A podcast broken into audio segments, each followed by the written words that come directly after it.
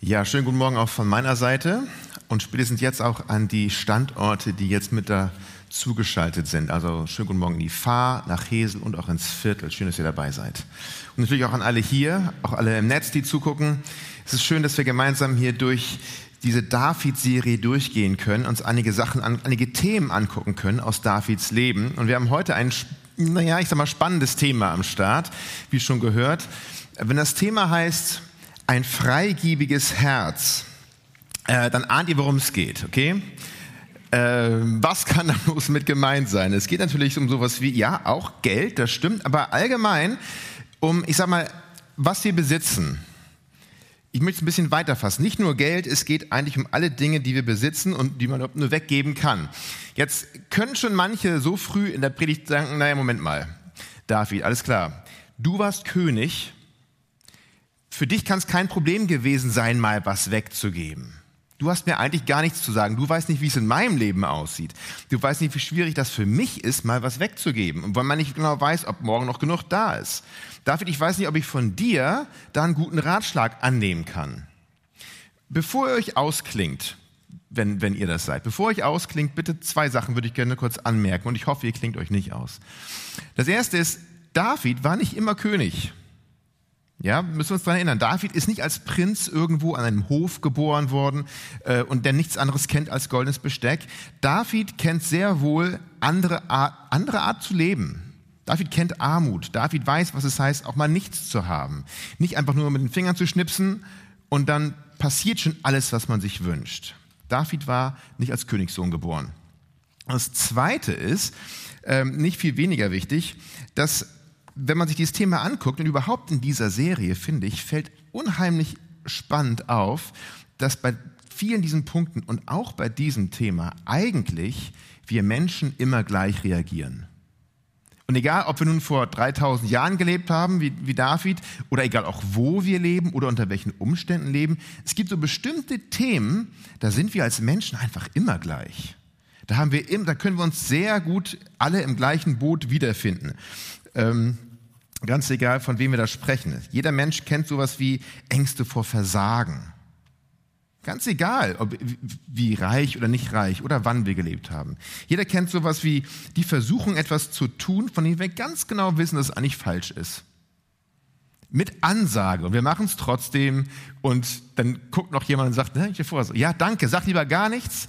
Wusste ich auch, danke. Da sind wir irgendwie alle gleich. Oder Sorgen, Wichtiger Punkt. Sorge um Menschen zu haben, die wir lieben. Kennen wir auch alle. Ganz egal wo. Oder tatsächlich auch die Sorge, ja, dass ich morgen überhaupt noch genug habe für das, was ich brauche. Wie kann ich da freigebig sein? Da sind wir einfach Menschen. Und natürlich auch, ja, ein eigenartiges Misstrauen verbindet uns alle gegenüber einem Gott, der sagt, vertrau mir. Auch das kennen wir alle, egal wann und wo wir leben. Also, wie gesagt, nicht ausklinken, sondern wir wollen erstmal schauen, was hat David hier uns zu sagen, natürlich, was hat Gott uns zu sagen durch David zu diesem Thema freigebiges Herz. Und wenn ihr könnt, dann steht doch gerne mit mir auf, dann beten wir noch einmal gemeinsam, bevor es richtig losgeht. Himmlischer Vater, ich danke dir, dass du uns liebst und unsere Herzen erreichen willst, gerade auch bei Punkten, die wir vielleicht manchmal lieber vor uns herschieben, über die wir nicht so gerne nachdenken, weil sie irgendwie auch unbequem sind. Aber du liebst uns. Und ich bitte dich, dass du heute zu deinem Wort, durch dein Wort zu uns sprichst. Und gerade was es heißt zum Thema Freigebigkeit, ähm, dass du uns zeigst, was, was für uns hier heute wichtig ist, Herr. Danke für dein Wort. Amen. Amen. Wir schauen uns mal einfach so drei Beispiele an zu diesem Thema. Die sind nicht ganz gleich. Drei Beispiele aus Davids Leben, äh, wie er mit dieser Herausforderung umgeht, die er auch in seinem Leben spürt. Und mein erster Gedanke hier heißt Beten, äh, Besitz und Unzufriedenheit. Besitz und Unzufriedenheit. Und dieses erste Beispiel kommt aus 1 Samuel 30. Vorgeschichte, bevor wir da einsteigen, was war da passiert? Wie kommen wir zu dieser Szene? Hier ist Saul noch König, also David ist noch nicht König, Saul ist noch König. Und tatsächlich ist aber ist so die Spätphase von Sauls Regierungszeit. Er ist schon ein bisschen älter, aber man muss sagen, er ist schon ziemlich durch den Wind. Also ich würde sagen, er ist schon ein bisschen durchgedreht tatsächlich. Er ist sehr aggressiv gegenüber David und David ist auf der Flucht. Er muss sich verstecken vor Saul. Das Leben ist nicht sicher. Und dann passiert es, dass einige Menschen sich David anschließen.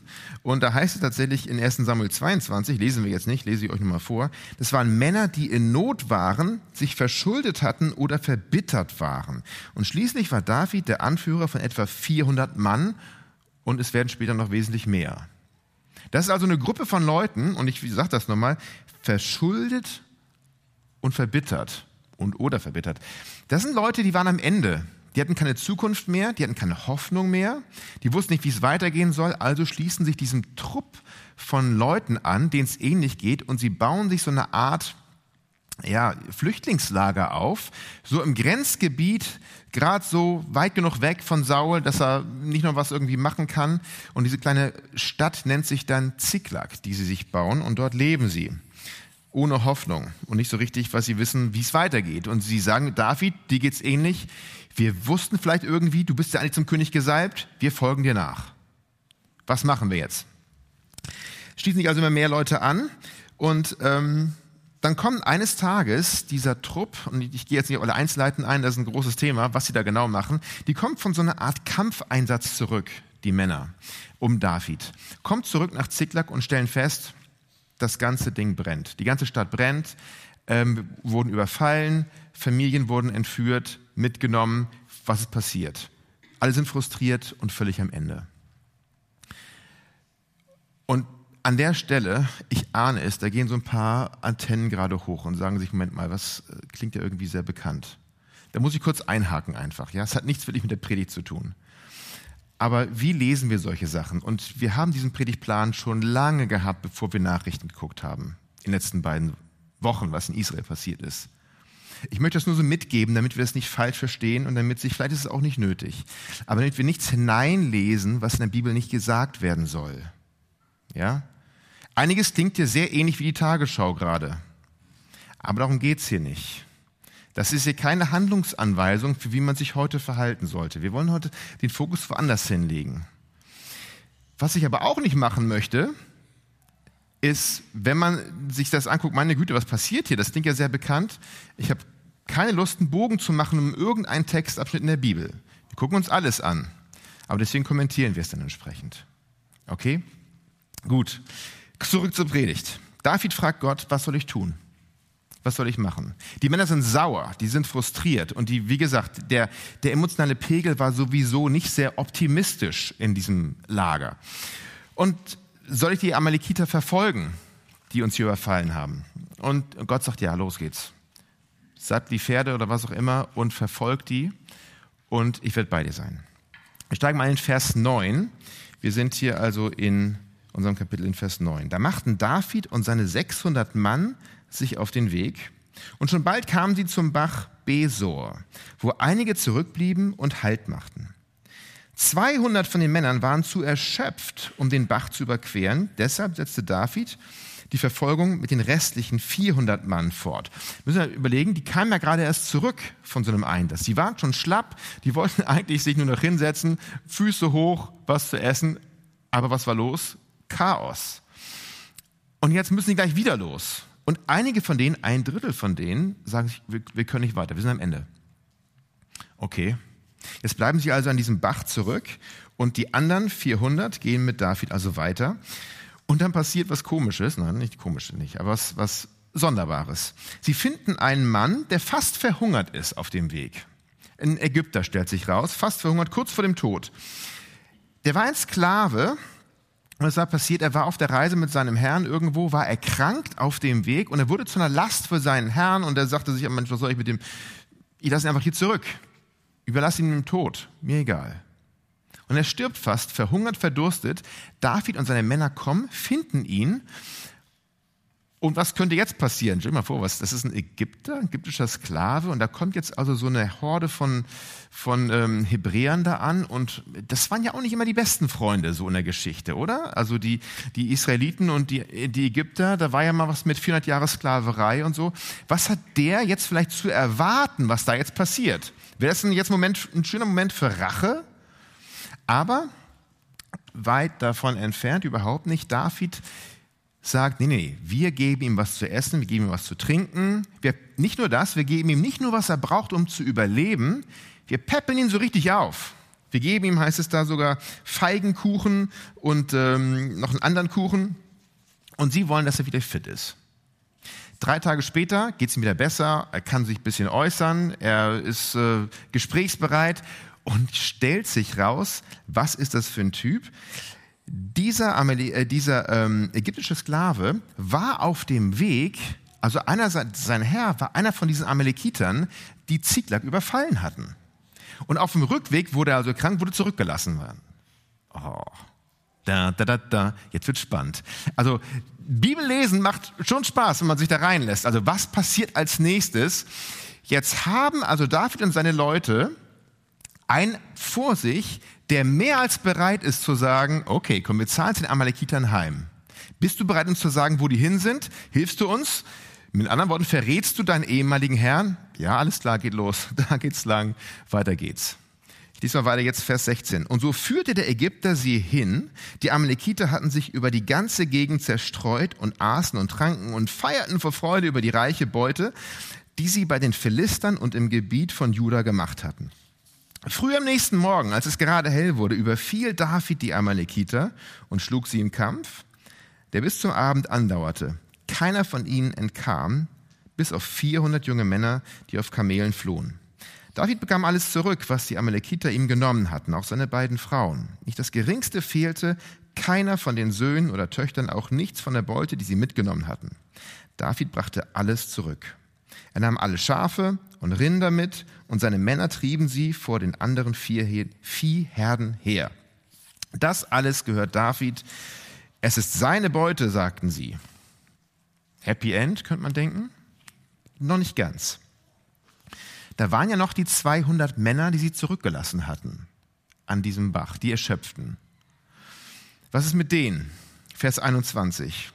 Als sie zum Bach Besor kamen und dort wieder auf die 200 Männer trafen, die zu erschöpft gewesen waren, um weiter mit ihnen zu ziehen, kamen diese ihnen entgegen.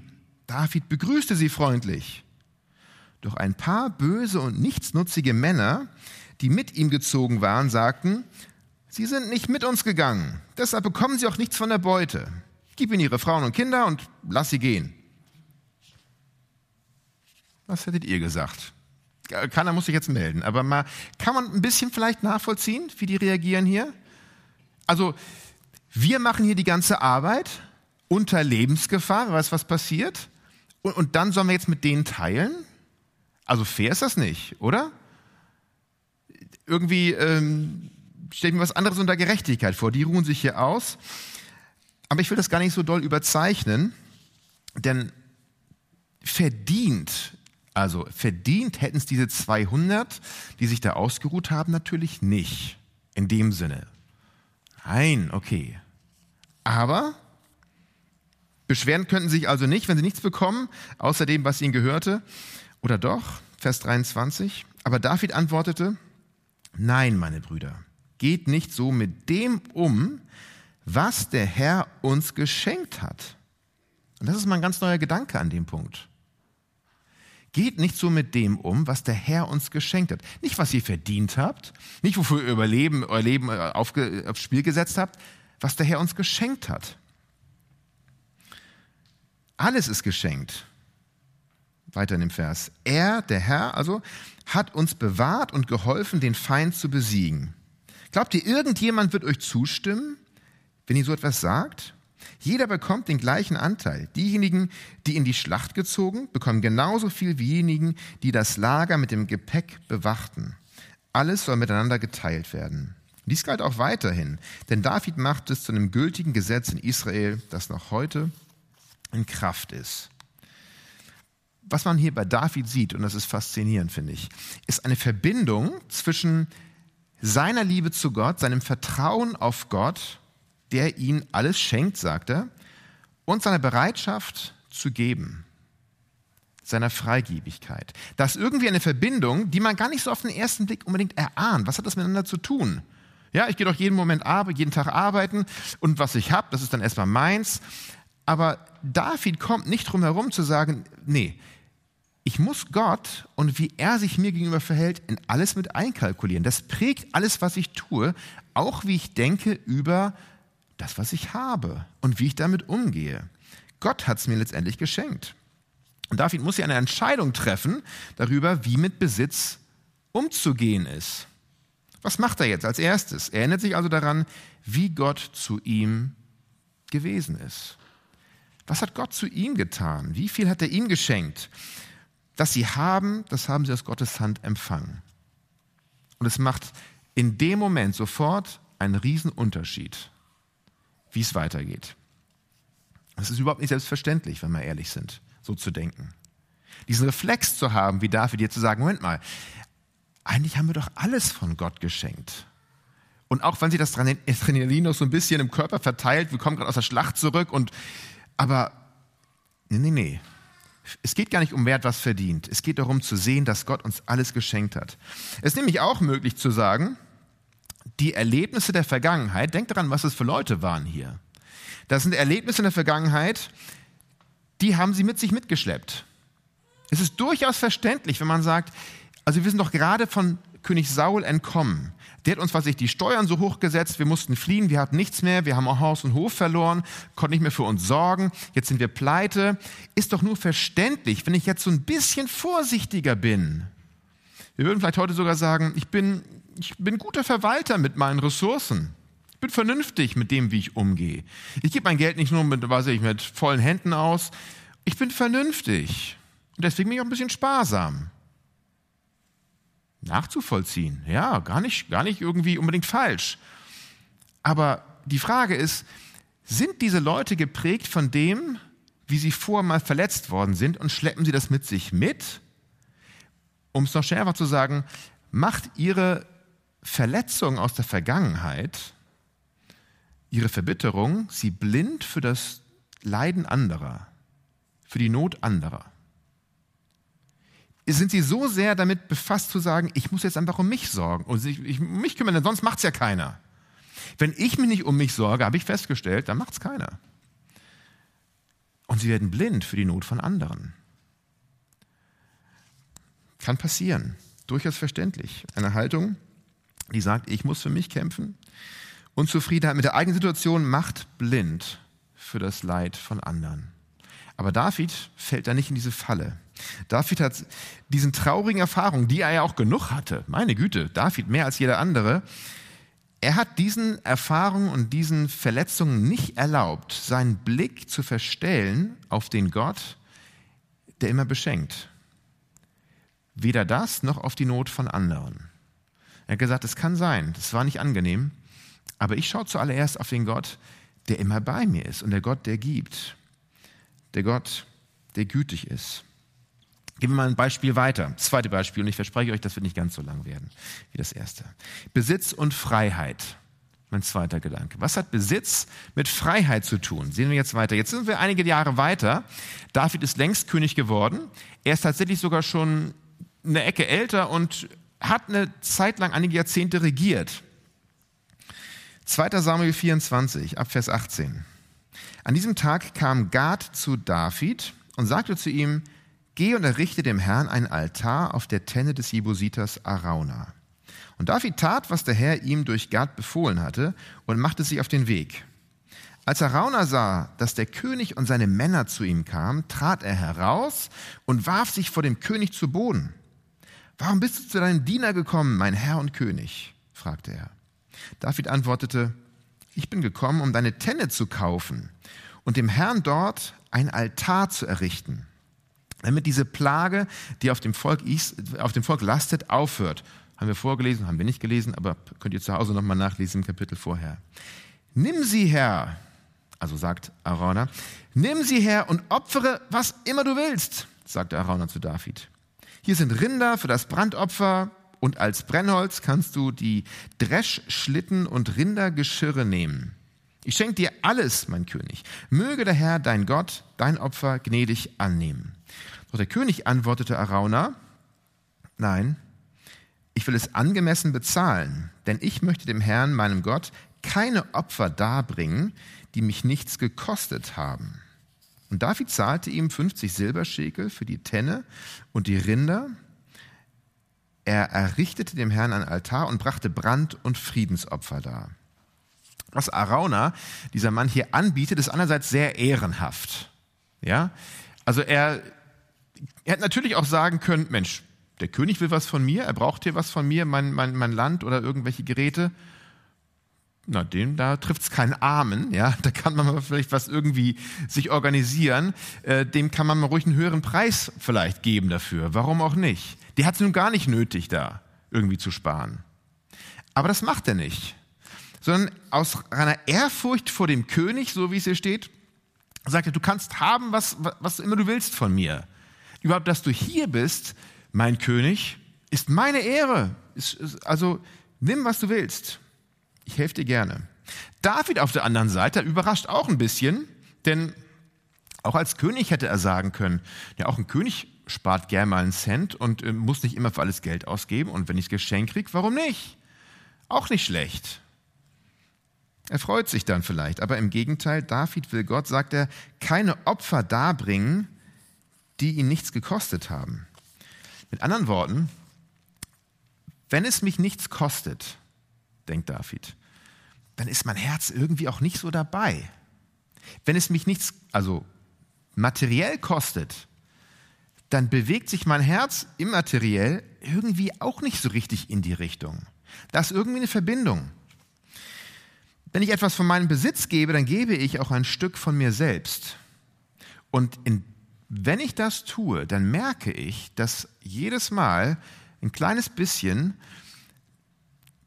ich freier werde von dem Griff, von dem, ich will nicht sagen Würgegriff, aber doch von dem Griff, den der Besitz an mich angelegt hat.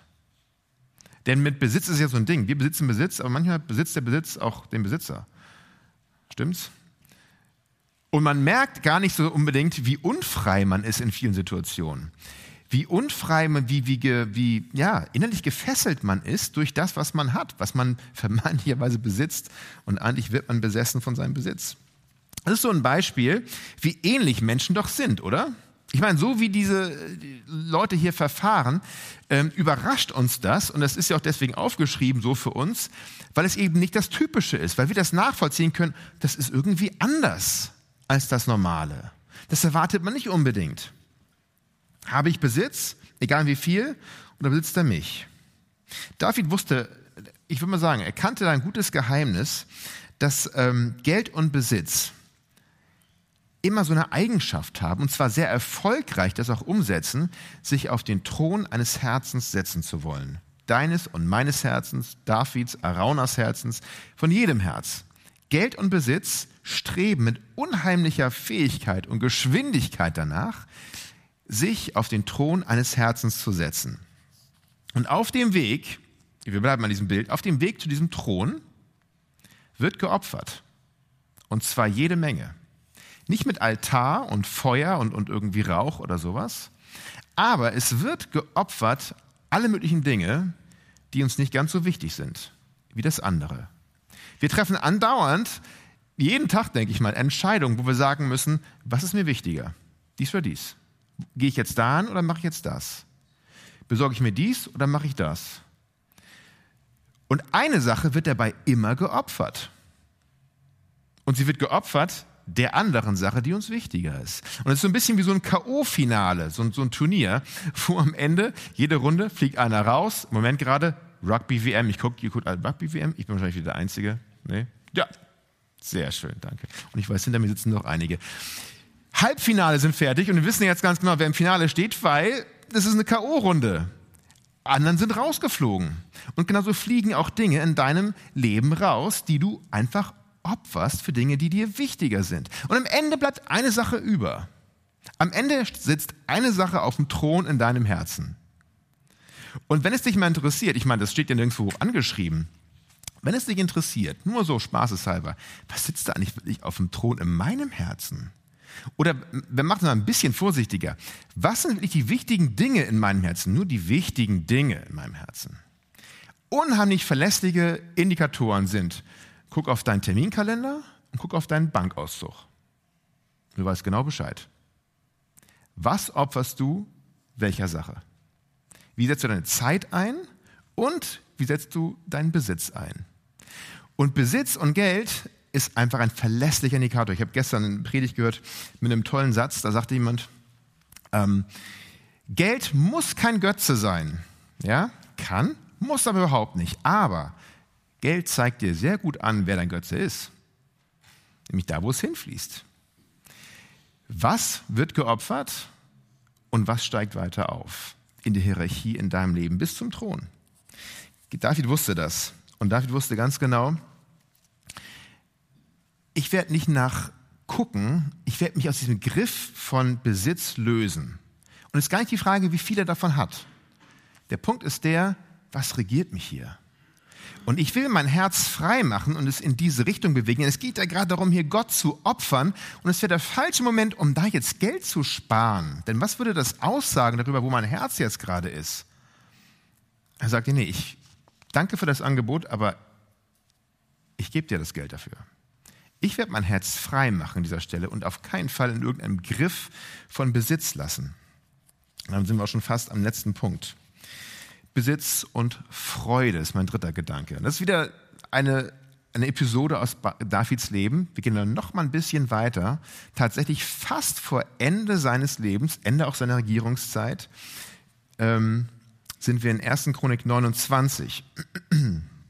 David hatte ja einen großen Wunsch gehabt, und zwar wollte Gott einen Tempel bauen. Die, die Israeliten hatten ja diese Bundeslade, wisst ihr, haben wir gedacht, also Auszug aus Ägypten und die Bundeslade und die war eigentlich immer so in einem Zelt. Die Stiftshütte war mehr oder weniger ein Zelt. Und irgendwann sagt David, das kann nicht wahr sein. Wir brauchen einfach, wir brauchen einen richtig schönen Tempel. Wir brauchen einen Ort, wo wir Gott feiern können, wo wir Gott ehren können. Wir brauchen einen Tempel für Gott. Und er wollte es, aber Gott sagt, nein, darfst du nicht machen, David. Du darfst keinen Tempel bauen, denn du hast zu viel Blut vergossen in deinem Leben. Dein Sohn Salomo soll es werden der wird, mein nächster, der wird der nächste König und der darf diese Aufgabe bekommen. Aber David durfte mithelfen, schon mal vorzubereiten, die Schritte zu ebnen, damit ein Tempel gebaut werden kann.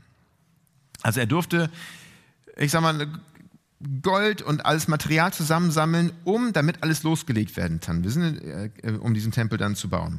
1. Chronik 29, Abvers 2, jedenfalls in meiner, es gibt einige Übersetzungen, die zählen ein bisschen anders. Wir sind hier äh, in Vers 2. Ich habe schon so viel Material für den Bau des Hauses meines Gottes zusammengetragen, wie ich konnte, sagt David. Gold, Silber, Bronze, Eisen und Holz für die Geräte, die daraus hergestellt werden, sowie große Mengen an Onyxsteinen, anderen Edelsteinen und Marmor. Weil mir das Haus meines Gottes so wichtig ist, möchte ich, dass all mein privater Besitz an Gold und Silber ebenfalls für das Haus meines Gottes verwendet wird. Zusätzlich zu dem, was ich bereits für den heiligen Ort gesammelt habe, gebe ich nun 3000 Talente Gold aus Ophir und 7000 Talente reinen Silbers für die Auskleidung der Wände des Gebäudes und für die übrigen Gold- und Silberarbeiten, die von Kunsthandwerkern ausgeführt werden. Umrechnen ist immer so ein bisschen schwierig, wenn dich das interessiert, ähm, weil nicht nur jetzt, das nicht nur einfach Währung umzurechnen, da spielt auch vieles andere rein, aber wir können ungefähr schätzen, es ist hier ein locker Milliardenbetrag. Das ist nicht Portokasse, um was es hier geht. Das ist richtig, richtig viel. Weiter. Wer nun bereit, wer ist nun bereit, sagt David, heute ebenfalls etwas für den Herrn zu geben? Springen wir mal kurz runter, Vers 9. Das Volk jubelte über diese Freigebigkeit. Das ist unser Wort. Denn alle hatten dem Herrn großzügig und frohen Herzens gespendet und auch König David freute sich sehr darüber. Mal ganz ehrlich, so viel Freude am Geben? Also Freude wollen wir alle, oder? Ich meine, das ist ein Lebensinhalt. Frohes Leben. Wir wollen Freude haben im Leben. Wofür leben wir denn sonst? Freude. Aber Freude durch Geben. Einfach nur durch Geben auf diese Art und Weise. Normalerweise läuft es ja eher andersrum. Wir, wir freuen uns, wenn wir was bekommen. Wir merken es, alles wird kälter, Weihnachten steht vor der Tür und Geschenke werden gemacht und man freut sich, wenn man Geschenk bekommt. Wissen alle Kinder. Freude durchgeben, ja? Ich, weiß ich, neues Handy, habe ich Freude, macht Freude. weiß ich, tolle Felgen machen Freude. Keine Ahnung, was dich so bewegt. Neues Brettspiel vielleicht macht Freude. Du bekommst was und du bekommst Freude. Geld ist dazu da, um mir Freude zu holen, nicht einfach nur das wegzugeben. Aber was hier passiert ist, die geben und das Geben an sich erzeugt Freude. Ja, könntest du sagen, Moment mal, die kriegen ja auch was dafür. Die kriegen ja auch einen Tempel dafür, oder? Aber es geht dir gar nicht um Gebäude bei dem Ganzen. Es geht überhaupt nicht darum, dass sie sagen können, na, der Tempel, der war es aber wert. Oder haben wir dafür zu viel bezahlt? Das ist völlig der falsche Gedankengang. Es geht hier darum, dass Gott darin gesehen wird. Es geht darum, wir machen hier was, um Gottes Gegenwart hier zu haben. Und die Freude, die sie haben, ist Freude über diesen Gott, der so unfassbar freigiebig ist. Geht nicht um das Gebäude. Gucken wir mal Vers 13 an sagt es Gott, also das ganze Volk, Gott, wir danken dir und preisen deinen herrlichen Namen.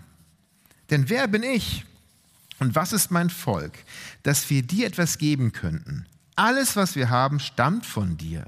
Wir geben dir nur, was du zuvor uns geschenkt hast.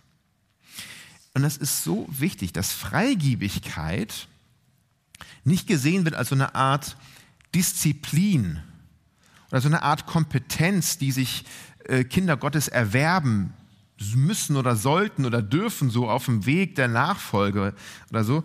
Hinter Freigebigkeit steht nämlich die Frage, bin ich ganz bewusst tatsächlich der Empfänger von Gottes großer Freigebigkeit? Bin ich jemand, der erfahren hat, dass Gott selbst freigebig ist und zwar viel freigebiger, als ich es sein könnte? Selbst wenn ich ihm das geben könnte, das, was ich von ihm bekomme, könnte ich niemals erwerben. So viel Geld gibt es nicht, so viel Disziplin gibt es nicht, so viel früh aufstehen oder sonst was gibt es gar nicht. Was Gott gibt, ist pure Freigebigkeit. Wir geben dir nur, heißt es hier, was du zuvor uns geschenkt hast. Das ist ein grundlegendes Prinzip. Wir geben dir nur, was du zuvor uns geschenkt hast. Ich glaube, ganz ehrlich, wir müssen lernen. Ich möchte lernen. Ich sage es mal so ganz entspannt darauf zu vertrauen, dass dieser Gott für uns sorgt und nicht wir für uns selbst sorgen. Ich sage es nochmal, ich möchte lernen, entspannt darauf zu vertrauen, dass Gott für mich sorgt und dass ich nicht für mich selbst sorgen muss. Das ist ein Grundstein, was also mit diesem Prinzip einhergeht, um Freigiebigkeit zu lernen, um freigiebig zu werden, um das Herz da verändert zu bekommen. Ich möchte bereit sein, wenn ich mal zurückdenke an diese Leute, die dann mit David unterwegs waren, nicht von der Unzufriedenheit oder von den schlechten Erfahrungen oder von sogar der Bitterkeit, die hinter mir liegt, geprägt zu sein, über enttäuschte Erwartungen vielleicht, sondern offene Augen zu haben für die Not von anderen und vor allem offene Augen zu haben für das, was Gott mir schenkt. Es ist traurig, sich anzugucken, wie da manche Leute wirklich verhärtet sind und das nicht mehr erkennen, dass sie bedürftige Empfänger sind von Gottes Gnade und die sie bekommen. Aber sie sind völlig blind geworden für das, was andere angeht. Wir werden Freude nicht von dem erwarten, sagen sich diese Leute, was uns Geld erwerben kann, sondern wir werden voller Freude sein über den, von dem wir sowieso alles haben. Das ist das Geheimnis. Das Geheimnis der Freiheit. Nichts von dem zu erwarten, was ich mir erwerben muss, sondern einfach zu schauen, was gibt mir der, von dem ich sowieso alles habe. Ist ein toller Satz. Und wenn ihr euch was laminieren wollt, auswendig lernen wollt, geht man das Kapitel zurück. Da sind viele Sachen drin, die man sich toll ähm, auswendig lernen kann. Ich wünsche uns ein freigiebiges Herz, weil es ein freies Herz ist. Ein freigiebiges Herz ist ein freies Herz, das weiß, mein Gott schenkt mir und aus seiner Hand empfange ich. Soweit erstmal. Lass uns damit vielleicht ein paar Momente ins Gebet gehen und Gott auch vielleicht eine Antwort geben darauf.